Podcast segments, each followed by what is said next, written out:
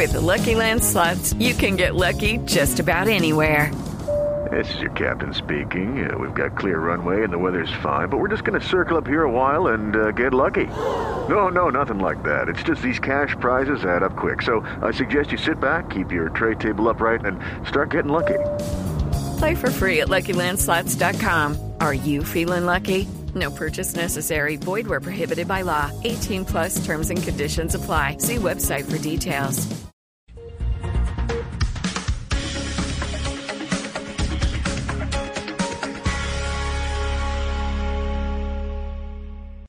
Una señal que se enlaza. Regiones conectadas a través de un dial. A partir de este momento, Oscar Montes, Ana Cristina Restrepo, Hugo Mario Palomar, Valeria Santos, Gonzalo Lázari, Rodrigo Pombo y Camila Zuluaga analizan y debaten el tema del día. El tema del día. Colombia está al aire. Son las 12 del día, 15 minutos. A ustedes muchas gracias por seguir conectados con nosotros aquí en Mañanas Blue cuando Colombia está al aire después del resumen de las noticias. Y el tema del día hoy tiene que ver con el cambio climático después de lo que estamos viendo en San Andrés, en Providencia, pero no solo en las islas, sino también en el departamento del Chocó, en Antioquia, en Dabeiba. El cambio climático está aquí y ya estamos sintiendo su impacto. Y desde hace mucho tiempo los científicos vienen alertando sobre lo que puede llegar a pasar, que ya está sucediendo y cuáles son las medidas que se deben tomar. De hecho, Naciones Unidas generó todo un grupo que se llama un grupo intergubernamental sobre el cambio climático, el IPCC, que ha hecho varios informes sobre cómo esto nos va a afectar, qué se debe hacer y cuáles son las medidas que deben tomar nuestros políticos. Hoy vamos a hablar con los expertos, con los científicos, porque sin duda alguna ellos son los que han venido estudiando este tema. Les recordamos a ustedes que se conectan con nosotros, que nos pueden escribir sus preguntas para cualquiera de ellos al 301-764-4108. Esa es nuestra línea de WhatsApp y obviamente tienen que ponerle el más 57 si están fuera de Colombia. Y quiero empezar saludando a nuestra primera invitada, que es Matilde Ruth.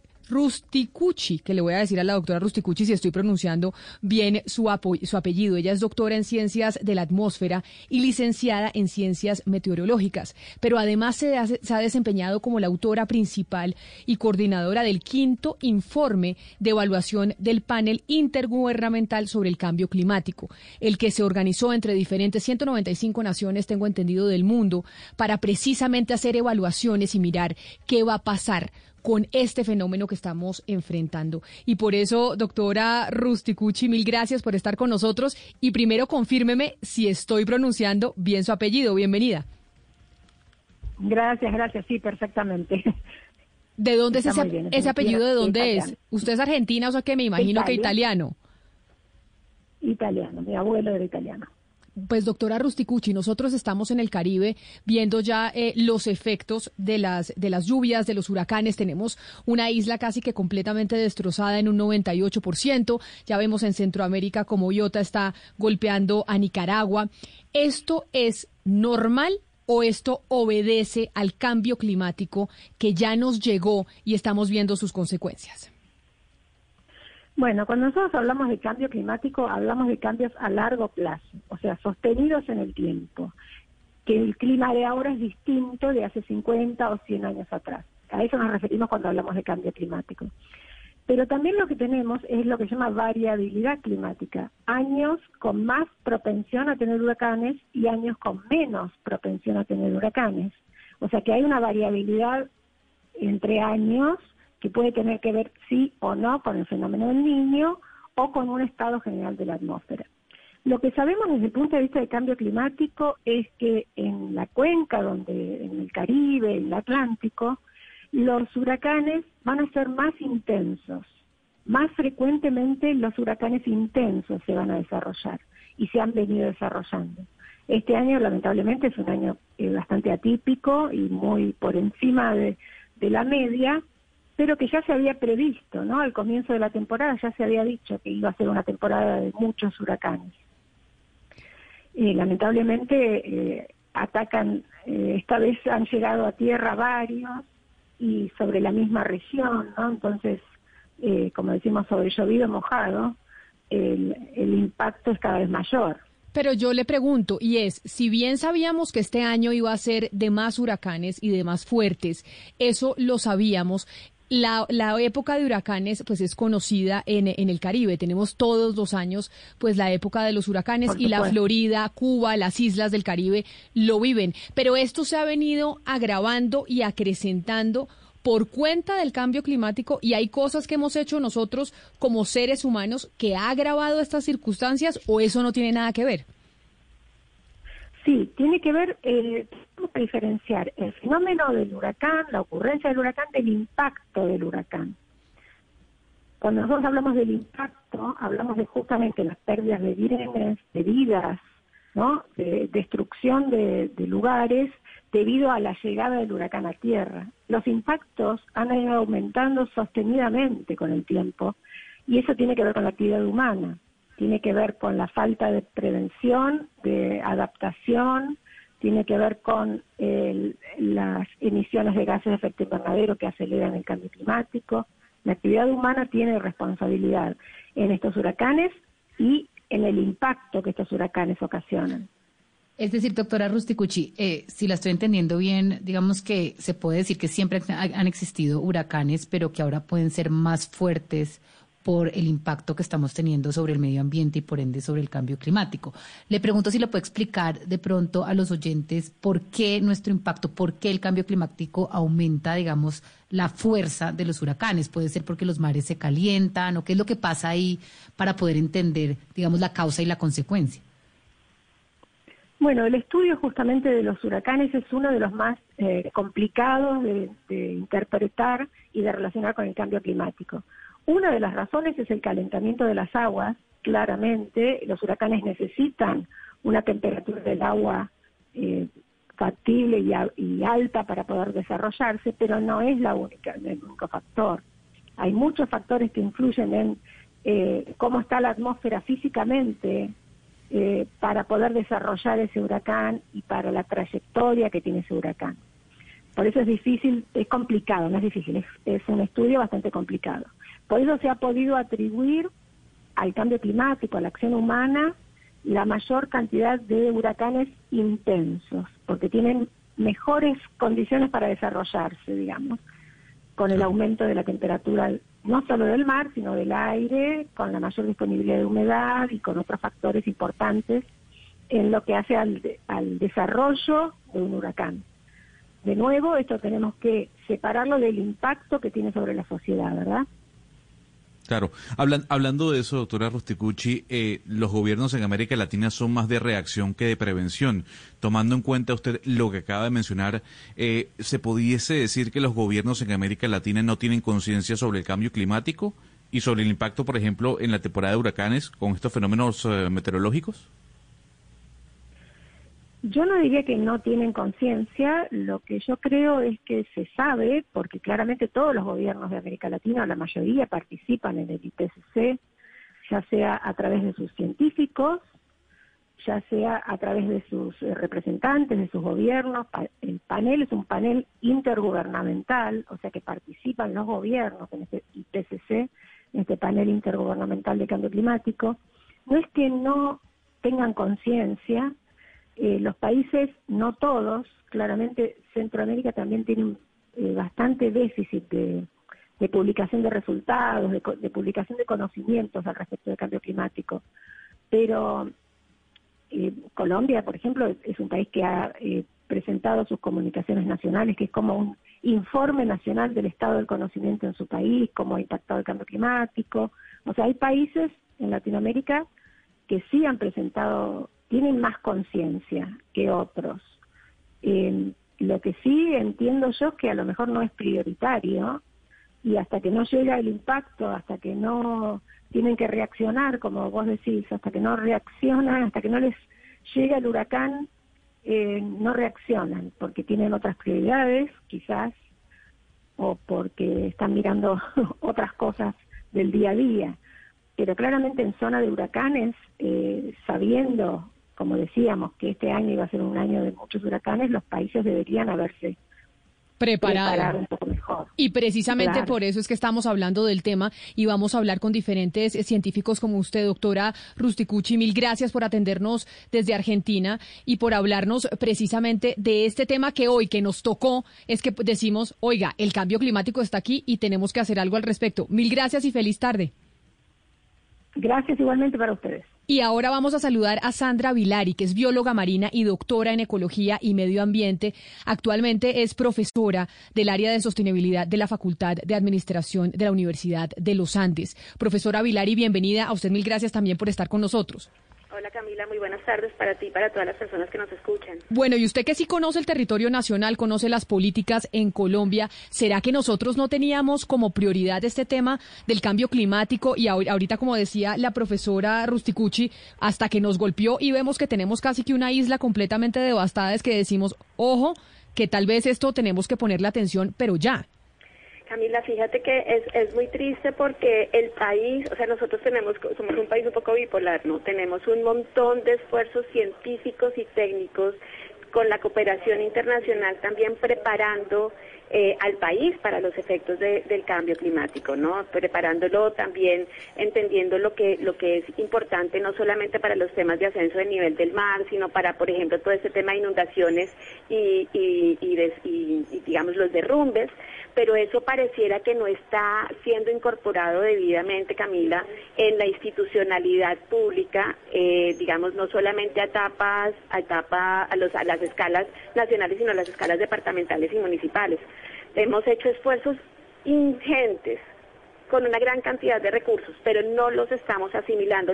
pareciera, Camila, que tuviéramos un problema de aprendizaje institucional o que tal vez la institucionalidad que tenemos es insuficiente para la gran tarea de la adaptación climática que nos lo recuerda cada vez que lamentablemente tenemos una tragedia asociada a esta intensidad de la variabilidad climática, como nos lo comentaba la doctora eh, Andrea hace un rato. Doctora Vilardi, pero entonces aquí el, el, problema es de decisiones políticas, porque según lo que le estoy entendiendo, sí tenemos el personal y sí tenemos, digamos, el, el conocimiento para poder eh, trabajar sobre la prevención. Lo que pasa es que no tenemos decisiones políticas que se toman a tiempo o dónde está el, el error. Ana Cristina, para mí sí, para mí es una lectura de prioridades políticas. Eh, recordemos la niña del 2010 y ahí se creó el Fondo de Adaptación, hubo una gran cantidad de procesos para poder eh, dar insumos para el ordenamiento territorial para la adaptación climática, pero esto no ha pasado. Fíjate, yo tuve la fortuna y el honor de dirigir el proceso de Colombia Anfibia, el proceso de, para, para la creación de los, de los insumos para la delimitación de humedales, lo codirigí con Úrsula Jaramillo en un proceso entre el Instituto Humboldt y el Fondo de Adaptación, pero esos insumos no han sido eh, absorbidos por la institucionalidad pública. Entonces, lamentablemente, yo sí creo que aquí hay un tema de prioridades políticas que no han sido debidamente dimensionados. El reto y la urgencia, sobre todo, es que el cambio climático no se está dando de manera lineal, poco a poquito. Aquí tenemos eventos emergentes que nos ponen en jaque y que no solamente ponen en riesgo vidas humanas, sino también buena parte de la estabilidad económica del país. Doctora Vilari, en los Estados Unidos, pero especialmente en el estado de la Florida, los ciudadanos se acostumbraron a convivir con los huracanes. Saben cuándo hay una temporada de huracanes, cómo deben protegerse los huracanes, cómo proteger sus vidas y sus viviendas. ¿Usted cree que en Colombia, sobre todo en el Caribe, también deberíamos comenzar ya a, a convivir con ese tipo de fenómenos? Vamos tarde. Estamos tarde, estamos tarde para las medidas de adaptaciones. Es injustificable que, por ejemplo, en nuestras eh, islas del archipiélago no tengamos unos refugios realmente adecuados cuando sabemos que la probabilidad de huracanes y la intensidad de esos huracanes va a ser mayor y más frecuente. ¿Cuántas inversiones se han hecho para mecanismos de este tipo de la gestión de los riesgos? Fíjate el caso también de la adaptación climática en nuestras ciudades costeras, ¿no? O sea, Cartagena, las inundaciones de Cartagena de hace unos días eh, digamos, no se justifican en la medida que, por ejemplo, Cartagena tiene el primer gran plan de adaptación climática eh, de una ciudad costera. Eh, y, de frente no solamente a, a, tener que enfrentar huracanes o tormentas tropicales, sino también ante el efecto del ascenso del nivel del mar. Entonces, realmente, y de eso sabemos, tenemos los datos, tenemos los insumos, pero ni los alcaldes ni las mesas interministeriales eh, los están tomando realmente en serio, ni las gobernaciones. sobre eso, tenemos un cortocircuito. Sobre eso quiero preguntarle, eh, Sandra Vilardi, porque, porque usted conoce muy bien todo lo que ocurre con la región Caribe. De hecho, usted ha sido una banderada de la, de la recuperación, de la salvación de la Ciénaga Grande, que ese efecto y que además lo que está padeciendo hoy en, hoy en día la Grande es producto de esa manera como el hombre, de forma irresponsable, ha manejado la naturaleza. Pero quiero preguntarle, Sandra, ¿cómo minimizar el, impacto que este tipo de, de, hechos naturales producen en la comunidad? ¿De qué manera lograr que efectivamente haya un comportamiento mucho más responsable por parte de la comunidad gubernamental también, por supuesto, para que este tipo de, de, hechos naturales no tengan el impacto que están teniendo, por ejemplo, ahora en San Andrés y en Providencia? Gracias, Oscar, por la pregunta. Yo creo que aquí el país tiene que enfrentar una gran eh, misión de pedagogía climática. La pedagogía climática, la pedagogía de la seguridad, la pedagogía de cuidarnos, hay fenómenos que no vamos a poder parar, pero hay fenómenos que vamos a poder gestionar y enfrentarnos a ellos de una manera más segura que seguir haciéndonos los locos y mirando para otro lado. Entonces yo sí creo que eh, esto es una responsabilidad de todos. Yo estaba ahorita en clase con mis estudiantes de administración precisamente, y yo a ellos les digo con mucha insistencia, el gobierno, digamos, aprende un poco más lento por la misma estructura institucional. Las empresas, las organizaciones civiles tienen la posibilidad de movilizar de una manera mucho más dinámica, efectiva y a diferentes escalas esto que es la pedagogía climática y la adaptación. No podemos seguir dejándole la responsabilidad exclusivamente al gobierno, porque es que todos dependemos de la seguridad climática que está bastante afectada. Eh, así que necesitamos entre todos trabajar. Yo creo que aquí eh, el papel de los gremios, eh, sé que en algún momento hubo un liderazgo muy importante, por ejemplo, de la ANDI, pero yo no sé qué ha pasado. Esto, esto se ha quedado un poco en, en el aire, así que yo creo que es el momento de retomar el liderazgo de la sociedad civil, acompañar al gobierno pero seguir haciendo, Oscar, las inversiones que tenemos que hacer. Y las inversiones de la adaptación climática no son baratas. Esto es costoso porque el reto es muy grande.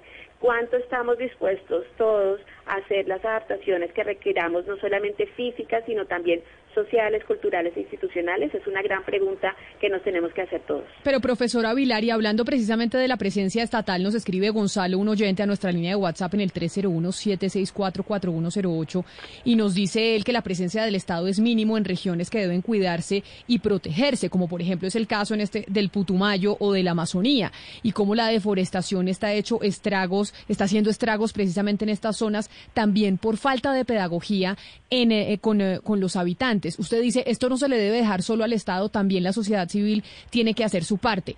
Pero hay que reclamarle al Estado por esa falta de presencia en diferentes zonas en donde hay que hacer una pedagogía importante sobre esto que tenemos ya en nuestra cara, que es el cambio climático y sus efectos.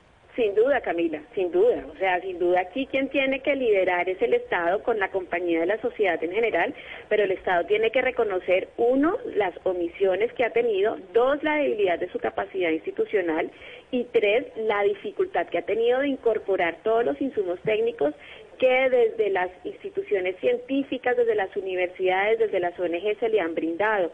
Yo creo que aquí hay que reconocer eso eh, para poder trabajar de una manera mucho más eh, seria y responsable en la adaptación climática. del Estado tiene una gran responsabilidad y lo que yo les digo, yo creo que hoy en día la capacidad, la estructura que tenemos institucional no es funcional a una adaptación climática urgente como la que necesitamos. Justamente, profesora eh, Vilardi, hablando de las responsabilidades, no es el momento de empezar a hablar sobre, digamos, una economía global ecológica. Justamente Nicaragua esta mañana amaneció diciendo, necesito compensación del mundo entero porque si esto es un tema de cambio climático, nosotros ni siquiera somos los países que más emisiones producimos y estamos recibiendo toda la consecuencia de lo que ustedes están los países desarrollados generando. Entonces uno ve que nosotros ponemos el tema de la deforestación, estamos recibiendo el impacto del cambio climático y ni siquiera estamos en los países que más emisiones generamos. Entonces cada país está lavando las manos y así nunca va a poder cambiar nada. ¿No es el momento de empezar a hablar entre países de generar una economía mundial que pueda compensar estos efectos? Sin duda, mira, el, el, digamos que entender los efectos de la crisis climática requieren también entender el papel diferencial que tenemos los países en el planeta. Los países tropicales, países tropicales como Colombia, megadiversos, en donde tenemos una, o sea, la gran biodiversidad que nosotros tenemos al final es el, uno de los grandes mecanismos de amortiguación de los efectos de cambio climático. Sin embargo, la estamos transformando y los procesos de deforestación juegan un papel importante en esto, pero no solamente eso, sino cómo hemos afectado también todo ese sistema hídrico, esa Colombia anfibia que ocupa el 30% del territorio. Las responsabilidades nuestras son que no hemos logrado conservar esos ecosistemas que son los reguladores del clima y del agua que tienen un efecto también en la regulación del clima. Lamentablemente, como estamos deteriorando nuestros ecosistemas, nosotros también estamos emanando gases de efecto invernadero como el metano de manera preocupante, de, manera muy preocupante. Entonces, aquí las responsabilidades son diferentes, efectivamente. Yo creo que el, PAN, el, el, Acuerdo de París de alguna manera recogió eso. Eh, sin embargo, la acción climática política tiene que ir mucho más allá. El tema de refugiados climáticos eh, va a ser diferente en el mundo. Las vulnerabilidades climáticas son diferentes. Entonces, efectivamente, yo creo que aquí hay unas, unas responsabilidades y unas consecuencias muy diferenciales que tenemos que ser conscientes todos y hace parte un poco de esa pedagogía climática y de la acción eh, política al respecto. Lo que pasa es que lamentablemente tuvimos unos años en donde el Acuerdo de París estuvo ha estado en riesgo, donde la aceleración de los compromisos eh, de los estados ha disminuido. Eh, y yo creo que, necesitamos eh, ser, hacer mucho más visible esa diferencia que tenemos los, los países en las consecuencias, pero también la posibilidad de poder eh, regular climáticamente con nuestros ecosistemas.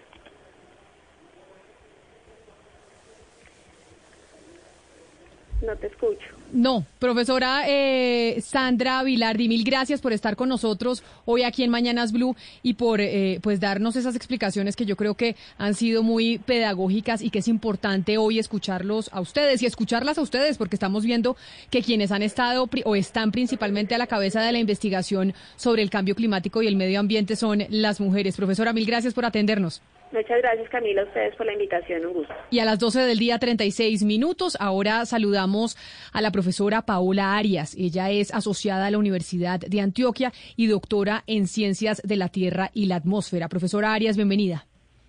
Hola, buenas tardes, muchas gracias. Gracias por sumar su voz de expertos hoy que estamos hablando del cambio climático aquí en Mañanas Blue cuando Colombia está al aire. Y ya que la profesora Vilardi nos decía, esto no es solo del Estado, esto también es de la sociedad civil. También el sector privado tiene que saber que tenemos que crear un frente para poder enfrentar lo que está pasando. ¿Qué podemos hacer nosotros como ciudadanos cuando se nos dice que tenemos que cambiar nuestros comportamientos, nuestras formas de consumo, etcétera, etcétera? Cuando se habla de cambio climático y el ciudadano del común como usted, como yo, ¿qué podemos hacer o no hay nada que podamos hacer? Hay mucho que podamos hacer y yo creo que lo primero es reconocer que el cambio climático es una de las tantas manifestaciones físicas del colapso de un sistema económico, de un modelo económico, como Sandra lo estaba indicando. Eh, si bien la mayor parte de las emisiones de gases de efecto invernadero a la atmósfera provienen de combustibles fósiles, hay una parte importante a nivel global, es una cuarta parte que se debe a cambios en usos del suelo. Y eso nos lleva a un elemento fundamental que nos une a todos los seres humanos y es la alimentación. Entonces, por ejemplo, desde ese punto de vista, tenemos que considerar eh, que la alimentación y en general todos estos sistemas productivos asociados a, la alimentación en Colombia eh, de hecho generan más emisiones que los mismos combustibles fósiles eh, y debemos pensar entonces como cada uno de nosotros que estamos comiendo. es, finalmente creo que comer se convierte más aún cada día en un acto político, en pensar entonces que vamos a comer, cómo nos vamos a alimentar.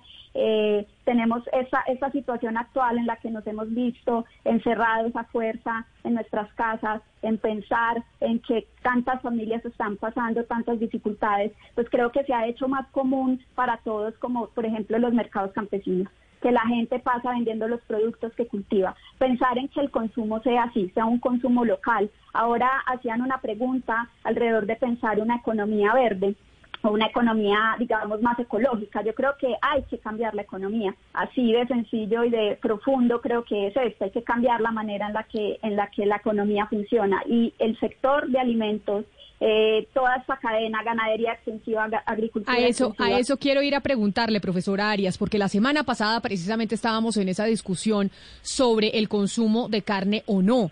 Y es cuando usted dice lo que podemos hacer nosotros desde la sociedad civil para ayudar a enfrentar el cambio climático es uno, comprar local, comprar en los mercados locales, quienes están en la plaza y no, y no comprar importado, etcétera, etcétera, no por el tema del nacionalismo, sino por un tema ambiental. Pero asimismo el consumo de carne, usted desde la academia dice, hay que reducir el consumo de carne para poder enfrentar el cambio climático.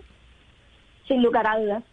Sin lugar a dudas, la manera en la que el mundo, 7 mil millones de personas nos alimentamos, ahí hay una diferencia enorme. Sandra nos está ilustrando eso hace un momento. Es diferenciado, ¿cierto? ¿Cuántos consumen todo el alimento mundial? ¿Qué porcentaje? Te vas a dar cuenta que es una cantidad pequeña, mientras que una gran cantidad no lo hacen en condiciones desiguales sí tenemos que pensar realmente en que ese consumo tiene que cambiar. Claro. Eh, recientemente, la semana pasada, salió un paper en Science, un artículo en Science, una revista de mucha relevancia científica, diciendo que si queremos llegar a lo que el Acuerdo de París ha planteado, necesitamos involucrar no solamente reducciones de combustibles fósiles, sino también cambios ra- radicales en el sistema de producción de alimentos global. O sea, tenemos que Venga, pensar venga. un sistema de producción diferente. Pero el tema, doctora Arias, ¿será de producción o de consumo? Porque no me quedó claro. Uno podría decir, oiga, eh, evitemos el cambio de uso del suelo que, entre otras cosas, acusa una deforestación terrible, intolerable, insoportable, insostenible hacia futuro.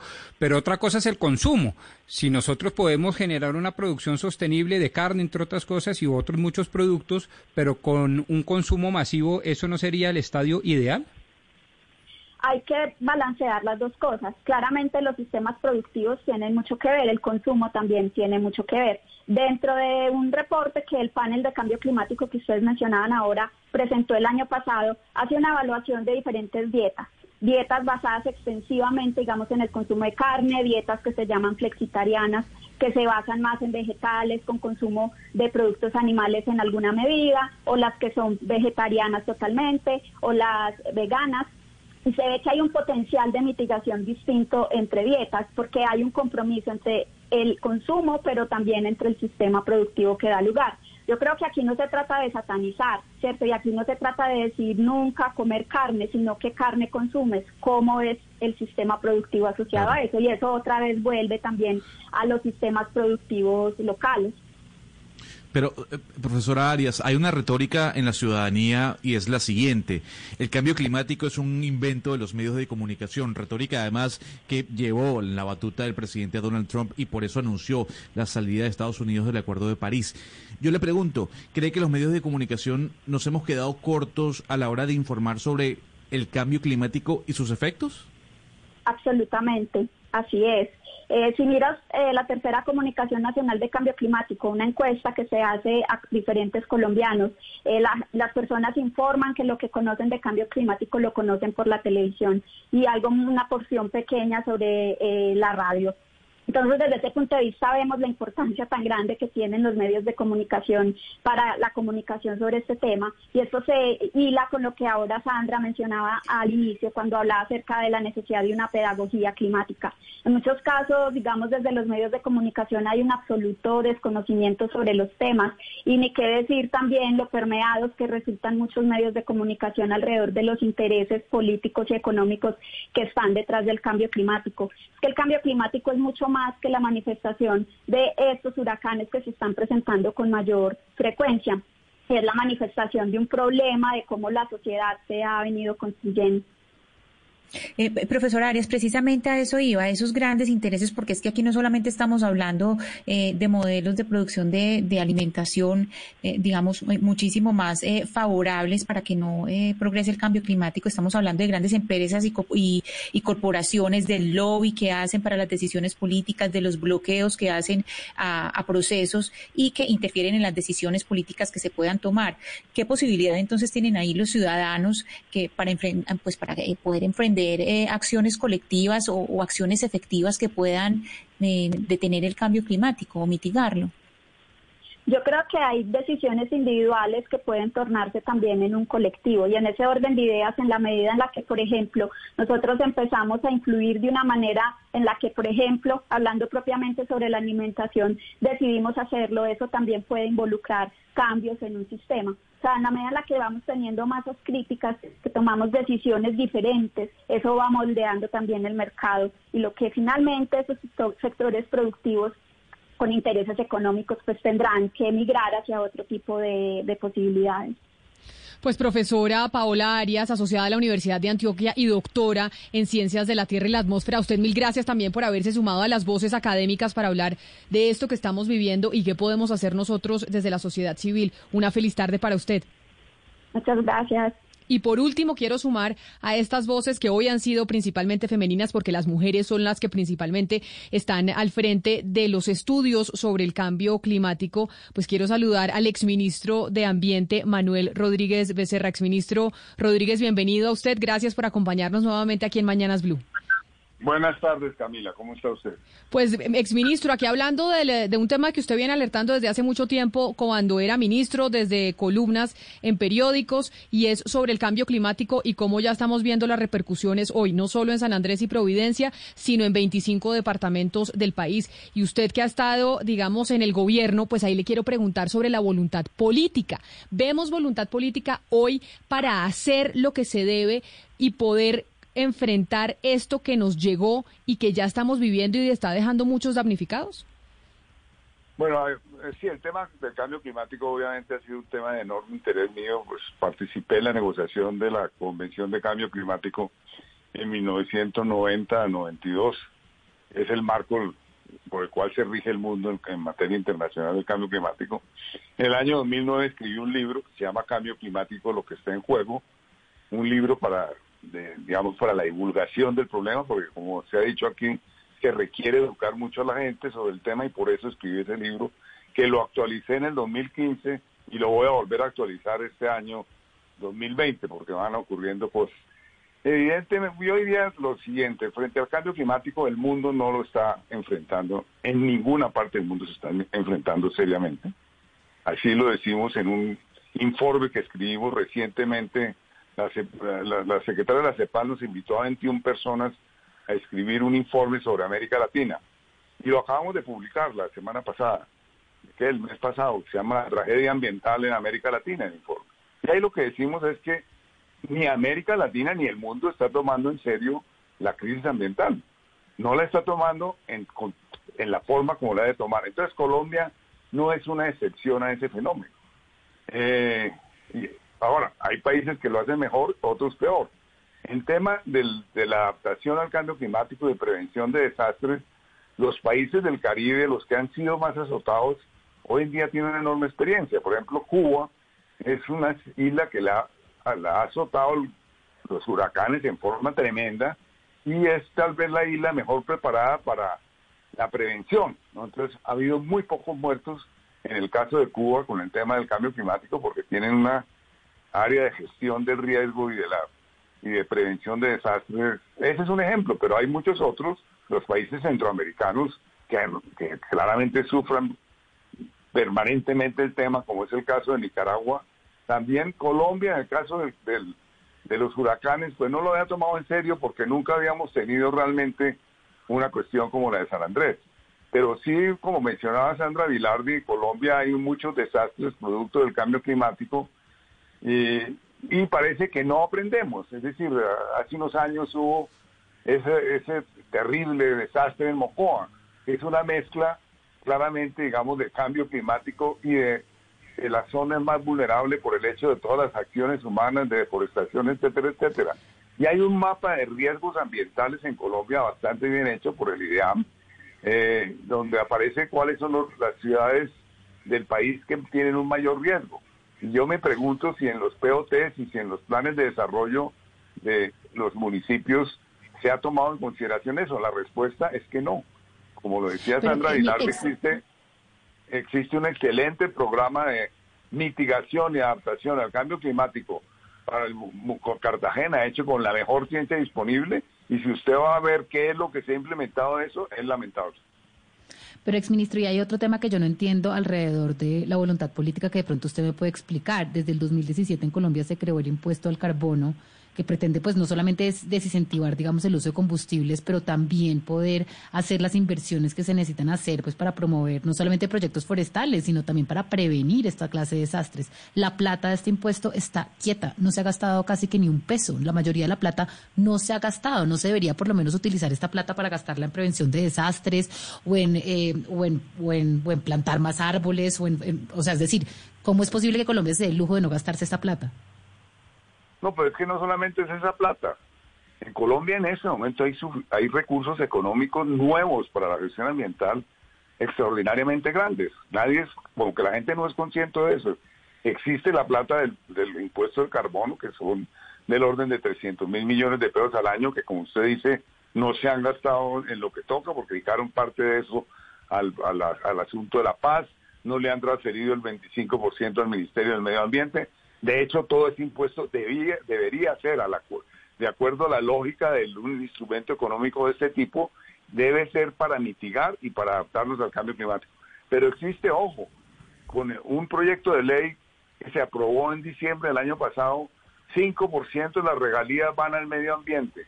Eso significa un billón de pesos anuales aproximadamente. Son recursos nuevos que no teníamos antes como el, 20, como el 25 o 30% de aumento de los recursos para la gestión ambiental.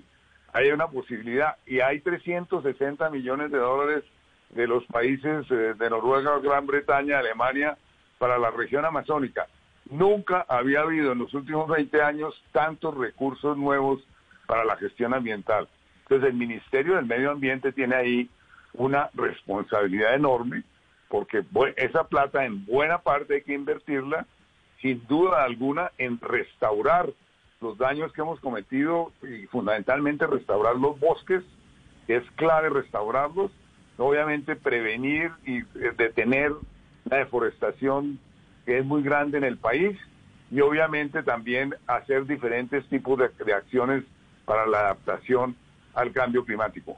Lo interesante es que hoy puede, estamos hablando de que puede haber unos recursos del orden de un billón y medio de pesos anuales nuevos que equivale como al 30% del aumento del presupuesto del, sector ambiental. Entonces, el tema es que infortunadamente no se ve liderazgo en el Ministerio del Medio Ambiente para que se inviertan bien esos recursos.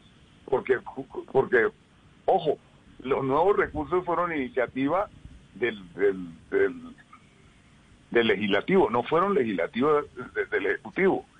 Eh, o sea, ahí hay unos senadores, etcétera, que dijeron, caramba, metámosle esta plata grande al, tema ambiental.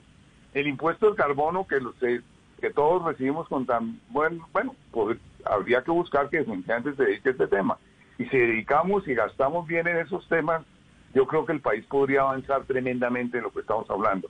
Justamente por eso en una eh, organización que yo justamente por eso, desde el Foro Nacional Ambiental le propusimos al gobierno en la conversación nacional que se haga un plan de bosques 2020-2030 en el cual buena parte de los recursos que estoy mencionando se gasten en eso, que se inviertan en eso, entre otras cosas podría servir para recuperar la economía del país.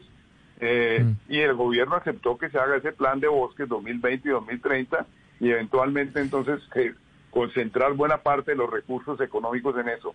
Y ahí justamente podríamos tener una de las mayores estrategias de la, de la, para la adaptación al cambio climático es justamente la restauración de los bosques. En el, caso de San Andrés y Providencia sí tenemos un problema muy grave y es que ahí sí el gobierno va a tener que hacer unas inversiones importantes en prevención. ¿Por qué? San Andrés es una de las islas más densamente pobladas de todo el Caribe. 2.900 habitantes por kilómetro cuadrado.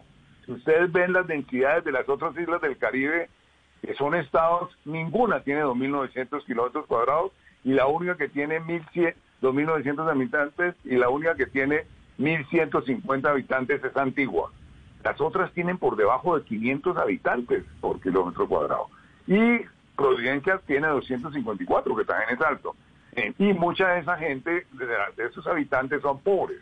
Entonces el gobierno va a tener que construir unos refugios para la gente que no tiene cómo tener los refugios para el día que haya un huracán, la gente de San Andrés y la gente de Providencia que es pobre pueda ir a esos refugios y que esos refugios a su vez estén bien dotados de alimentos, etcétera, etcétera. Entonces ahí hay una agenda muy importante que recorrer por parte del gobierno nacional.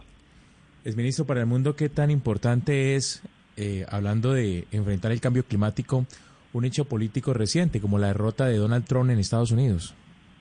Ah, es supremamente importante. Yo le hago seguimiento permanentemente a las negociaciones de cambio climático. Esa es la mejor noticia imaginable, porque justamente hace menos de un mes se dio la retirada de Estados Unidos del, del, del Acuerdo de París, porque eso existe, hay todo un procedimiento. Se demoraron dos años en retirarse y ahora pues van a volver a, ya Biden, Biden anunció que van a volver a vincularse o a hacerse parte del Acuerdo de París. Entonces es una magnífica noticia porque finalmente la lucha contra el cambio climático, que infortunadamente va muy mal, comenzó hace 30 años casi y va muy mal, eh, podría tener una alguna esperanza en el caso del Acuerdo de París, pero esa esperanza tiene que ver con que los con que China y Estados Unidos tomen el liderazgo en el tema con todo el vigor. China parece estar dispuesto porque, entre otras cosas, hizo un anuncio. Eso le iba a preguntar, porque China estaría dispuesto porque Estados Unidos, bajo la batuta de Joe Biden, Joe Biden dijo, sí, yo lo primero que hago es volver al Acuerdo de París. Pero China, uno la sentía un poco más reticente a estar dentro de esos acuerdos. ¿Será que sí, no, exministro? China, China, China anunció recientemente, el jefe de Estado chino, que bajarían a cero las emisiones de gases de efecto invernadero de aquí al año 2050. Eso lo anunció China. No quedó claro si era solamente de emisiones de, gases de efecto invernadero de los combustibles o era en total. Pero de todas maneras, así sea la emisión de gases, así sea cero emisiones de gases de efecto invernadero por combustión de combustibles fósiles, eso sería un avance extraordinario. De hecho, el Acuerdo de París se hizo, se abrió paso porque hubo un acuerdo entre Estados Unidos y China. Eh, eh, y son ellos los dos países que tienen que tener el liderazgo a nivel mundial. Y si ellos lo tienen pues se logra se logra resolver el problema. Europa la Unión Europea que es un gran bloque pues está absolutamente comprometido. Ahora países como nosotros tenemos un problema muy grave. Los países amazónicos con la deforestación están contribuyendo tremendamente al tema del cambio climático y esa es una de las razones por las cuales tenemos que llevar la deforestación a cero. Yo tengo una última pregunta para usted, exministro, y es que la última vez que hablamos aquí en Mañanas Blue cuando Colombia está al aire fue para discutir sobre el acuerdo de Escazú, y eso sigue, eh, le siguen dando largas en el Congreso de la República. Este la firma y la ratificación del acuerdo de Escazú es fundamental y usted nos explicaba para seguir en la línea en Colombia de manera política en contra del cambio climático o por lo menos para manejarlo? ¿Hay una relación entre una cosa y la otra? En la medida en que se empodere a la población en la participación en todas las decisiones que afecten su medio ambiente, tendremos mejor futuro. Porque parte del problema que hay en países como estos, y de ahí viene el acuerdo de Escazú, y de ahí viene el artículo 10 del acuerdo de, de la Declaración de Río en 1992, etcétera, es el reconocimiento de que el, digamos, la cancha de juego está muy desequilibrada los poderes económicos que están, que le ponen toda la prioridad a sus utilidades y a sus ingresos, etcétera, etcétera, por encima de cualquier cosa, tienen, tienen un excesivo poder en, en los sistemas políticos. Y que por consiguiente es necesario asegurar que haya una participación efectiva de la ciudadanía en las decisiones que afectan su medio ambiente y en la medida en que esa participación sea más efectiva, pues seguramente vamos a tomar con más seriedad el tema de la deforestación, con más seriedad el tema de la restauración, con más seriedad la prevención de desastres de tipo ambiental y obviamente todo el tema de cambio climático. De eso se trata el acuerdo de Escazú, darle más poder al ciudadano común frente a unos poderes económicos que en Colombia y en el resto de países del mundo claramente le han puesto le han puesto han puesto todos los obstáculos imaginables para llevar para ir adelante, por ejemplo, con el con el tema de la mitigación del cambio climático. La razón por la cual estamos tan atrasados en la agenda del cambio climático es porque grandes multinacionales, etcétera, etcétera, se opusieron a que se tomaran las medidas a tiempo. Hoy muchas de esas ya entraron por el aro, por el aro de decir, sí, este es un problema, pero, pero estamos un poco tarde. Pero ahí se requiere claramente la, la, participación de la gente. En Colombia hay muy buenos ejemplos de participación pública. Aquí en Bogotá los tenemos. Los humedales de Bogotá, ¿quién los ha defendido? Pues unos movimientos populares de Bogotá que se interesaron por los humedales y, utilizaron la acción de tutela, la acción popular, ese tipo de instrumentos que se prevén en Escazú para salvar los humedales. Eso no fue una genialidad de ningún alcalde de turno, fue la población que le exigió al gobierno que se protegiera los humedales. Le pongo ese ejemplo porque es bien relevante. Lo mismo con los cerros orientales de Bogotá, se defienden porque la, hay grupos que los han defendido. El río de Bogotá se está descontaminando porque la gente puso acciones de tutela, acciones populares y condenaron a Bogotá y a la nación a que lo descontamine. Fíjense usted con esos ejemplos concretos que le estoy dando, cómo en cierto momento la participación pública es clave para resolver problemas ambientales locales y obviamente para resolver el cambio climático también. Claro que sí. Pues exministro Manuel Rodríguez eh, Becerra, mil gracias por estar con nosotros una vez más hablando de este tema que se nos está haciendo tarde, pero de todas maneras es mejor empezar a actuar ya que no hacerlo nunca. Mil gracias por haber estado con nosotros hoy aquí en pues Mañanas Blue. y, y, quiero decir lo siguiente, para los oyentes que quieran leer el libro Cambio Climático, lo que está en juego, y quieran instruirse, búsquenlo en la página web, es de libre acceso. Cambio Climático, lo que está en juego. Perfecto, completamente gratis. Y ahí lo encuentra, es gratis totalmente. Perfecto, el ministro, mil gracias. El cambio climático, lo que está en juego. A ustedes también mil gracias por habernos acompañado. Es importante escuchar a los científicos, a los expertos sobre este tema, porque es que hay que actuar ya. Y nosotros, desde la sociedad civil, también debemos y podemos hacer algo. A ustedes mil gracias por habernos acompañado. Es la una de la tarde en punto. Llegan nuestros compañeros de Meridiano Blue. Mañana nos encontramos nuevamente a las diez y media de la mañana. Okay, round two. Name something that's not boring. A laundry? Ooh, a book club. Computer solitaire, huh? Ah, oh, sorry, we were looking for Chumba Casino. That's right. ChumbaCasino.com has over 100 casino style games. Join today and play for free for your chance to redeem some serious prizes. ChumbaCasino.com. No purchase necessary. Full prohibited by law. 18 plus terms and conditions apply. See website for details.